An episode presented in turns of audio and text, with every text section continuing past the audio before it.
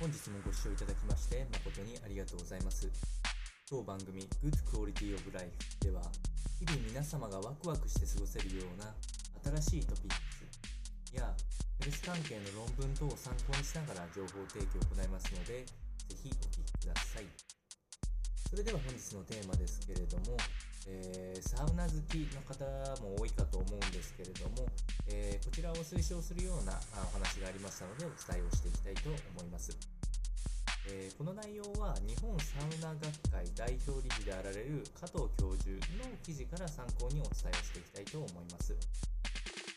えー、まずサウナの適切な入り方について、え加藤教授が説明をされているんですけれども、えー、おすすめの入浴方法といたしましては、まず、え、サウナに入る、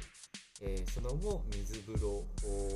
に入る。で、えここで外気浴、一回、え何もないところで一旦リセットをするということを1セットといたしまして、これを3、4セット繰り返すのがおすすめというふうに言われております。私自身もサウナ好きなんですけれども、入るときにはさらに、えっと、サウナの前に私は実際に湯船も、え、入って体温を温めてからサウナに入る方がよく汗が出たりするのでそちらを使って、え、いますね。際このサウナの効果についてに、え特に仕事のパフォーマンスを上げたい人に向いているものが多くてですね頭が冴えること集中力が増すことですねや、え美容面でいうと肌の改善やえー、健康面、睡眠の改善等も期待できるものになっているので、まあ、サウナの、え、健康効果っていうのは従前から知られている通りかなり高いのは引き続き変わらない。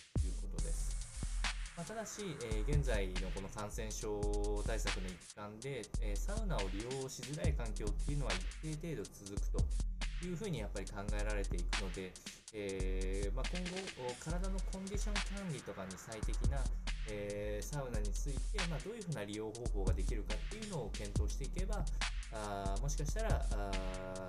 パフォーマンスを上げていく観点で言えば、えー、良き利用法もあるのではないかと思いますので、え、本日はこのような内容をお伝えをいたしました